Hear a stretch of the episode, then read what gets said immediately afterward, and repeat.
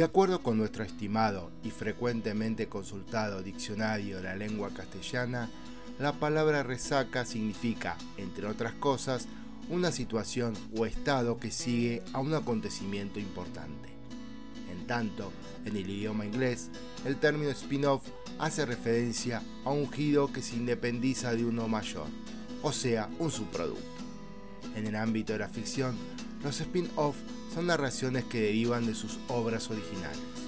Entonces, en sintonía con los idiomas de Cervantes y de Shakespeare, este sexto episodio de Cartas Digitales es una resaca o spin-off del episodio número 5, en el que hablamos sobre el hecho de ser abuela y abuelo. Por lo que, pensando en mis futuros nietos o nietas y en los actuales abuelos y abuelas, les comparto hoy, estimados oyentes, dos cuentos y un poema de mi autoría y algún texto ajeno. Ahí vamos.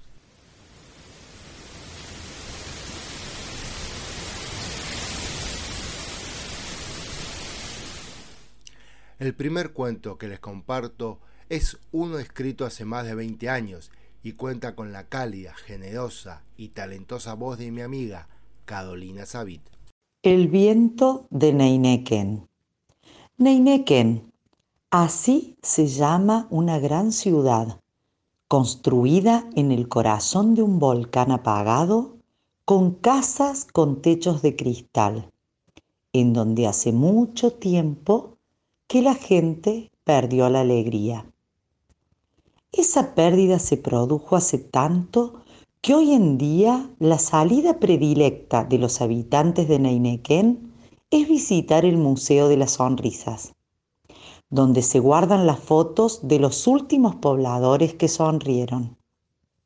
Ahora, en Neineken, nadie sonríe ni ríe.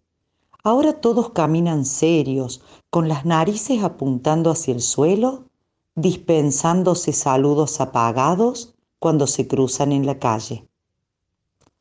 Pero a pesar de tanta tristeza, tanta seriedad y de que no se dieron cuenta, los ciudadanos de Neineken guardaban en lo profundo de su corazón la llama de la alegría, aunque nadie sabía cómo volver a encenderla.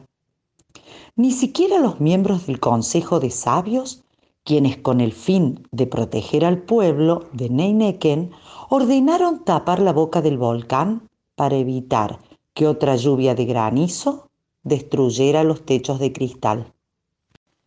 Pero podemos hacer los techos de piedra, propuso uno de los pobladores cuando la última gran tormenta destrozó los techos de sus hogares. No, contestó el jefe del Consejo de Sabios, los techos de las casas deben ser de cristal, porque así lo exige la ley. La ley fue acatada enormes planchas de metal taparon la boca del volcán y la gente de Neineken no vio más cómo el día se vestía de noche. Desde entonces, una luz mortecina iluminó sus días y sus noches amargas. Años y años vivieron de esa manera, hasta una mañana en la que, a los oídos de los neinequenses, llegó un sonido que los más ancianos guardaban con pasión en sus memorias. Alguien se estaba riendo. Emocionados, todos se asomaron a sus ventanas y a sus terrazas para ver dónde estaba sucediendo ese milagro. Todas las miradas hicieron blanco en la entrada del único colegio de la ciudad. Allí, vestida con su uniforme de colores azul y bordó, una niña se reía con toda su alma. ¿Por qué? ¿Y cómo has podido volver a reír? le preguntaban todos.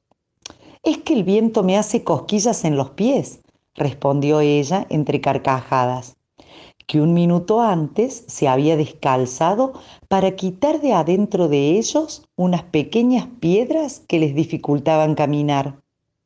El viento. Si hace siglos que no sopla el viento, dijeron todos mirando al techo de planchas de metal en donde descubrieron una diminuta fisura por la que se colaba el soplo del viento. Sin perder tiempo y sin consultar al consejo de sabios, hombres y mujeres subieron a la boca del volcán y comenzaron a arrancar las planchas de metal. Vamos, no se detengan, decían todos, animándose unos a otros. Una vez que la última plancha de metal fue quitada, un viento fuerte y fresco invadió cada rincón de la ciudad de Neineken. Al mismo tiempo y sin proponerlo nadie, todos los ciudadanos de Neineken se quitaron los zapatos y las medias y dejaron que el viento les hiciera cosquillas en los pies. Totalmente sorprendidos, los miembros del Consejo de Sabios vieron y escucharon a sus conciudadanos reír con toda su alma. Y como eran personas sabias, supieron reconocer que fue un error cumplir a ciegas la ley. Y como habían hecho sus conciudadanos, dejaron que el viento les hiciera cosquillas en los pies. Desde ese día, en el corazón de un volcán apagado, hubo una ciudad en la que la alegría reinó por toda la eternidad.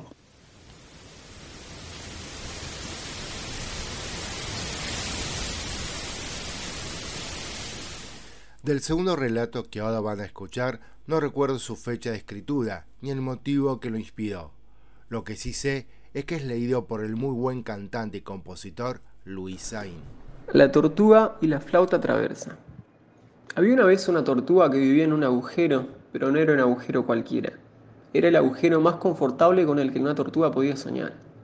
Construido junto a una pequeña cascada, el agujero contaba con tres habitaciones, salón comedor, dormitorio y cocina, todas amuebladas con elegantes muebles de madera de roble. A través de los pequeños ventanales ovalados con el que contaba cada una de las tres habitaciones, se filtraba la luz matinal o el ruido del agua de la cascada, cuyo sonido le parecía a la tortuga tan hermoso como el sonido de una flauta traversa, su instrumento más amado y del que era una gran ejecutante. Cientos de libros, hermosas pinturas y una exquisita colección de discos completaban el ambiente de ensueño en el que vivía la tortuga. Pero a pesar de vivir en tan confortable hogar, Noelia, tal el nombre de nuestra amiga tortuga, no estaba contenta. Aquel té con masitas de mazapán con chocolate que estaba preparando, la última tarde de otoño, para ella y sus amigas era el último que serviría en su amado hogar. Ante el cierre del taller de música, al día siguiente, ella, la maestra de música, su flauta traversa, sus clases musicales, sus recuerdos y sus sueños deberían irse a vivir a otro agujero. ¿A qué hora partirás? le preguntó una de sus tres amigas. Ni bien salga el sol, contestó Noelia. No quiero que nadie, especialmente mis alumnos, me vea partir. Así fue. En el preciso instante en que las sombras de la noche se retiraban y los rayos de sol iban sembrando cada rincón de la campiña, Noelia cerró la puerta y quedó frente a un futuro incierto. Tres días y tres noches caminó para llegar a su nuevo agujero uno pequeño, el que con el tiempo transformaría en un lugar muy agradable para vivir. Allí, en su nueva morada, Noelia no enseñaba a tocar su amada flauta traversa ni dictaba sus clases de música, sino que se dedicaba a vender su rico pan casero. Guardaba en un estuche de madera, la flauta traversa era rescatada de su encierro en las horas de la noche, cuando Noelia llenaba con notas musicales su casa y rememoraba las clases que le daba a los pequeños tortugas. Mucho tiempo vivió Noelia así, hasta que una tarde de primavera alguien golpeó su puerta, portando un estuche de fino cuero de color marrón. Un par de ojos celestes y una amplia sonrisa saludaron a una sorprendida Noelia. El joven tortugo que estaba de pie frente a ella no era otro que Joseph, su alumno más rebelde, quien con el tiempo y por amor a la música se había convertido en el mejor violinista de la campiña. Saboreando una chocolatada bien caliente, Joseph puso a su antigua maestra al tano de las novedades de la campiña y le contó cómo él y otros de sus exalumnos habían formado una pequeña orquesta que se volvió famosa más allá de los límites del pequeño mundo. La charla se prolongó hasta el arribo de la noche. Momento en el que Joseph le anunció a Noelia que debía retomar a su casa. Parada en la puerta y bajo un cielo azulado repleto de estrellas, Noelia miraba a su viejo alumno alejarse por el camino, cuando de golpe éste se dio media vuelta, caminó rápido en dirección a ella y le ofreció sumarse a su pequeña orquesta.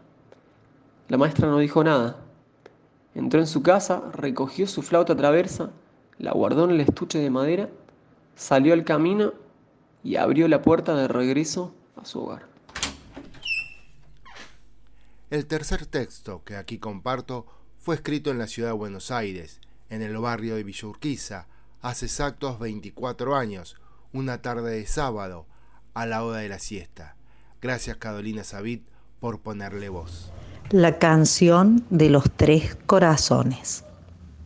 Mis tres corazones duermen en el silencio de la tarde. Uno, dos, tres.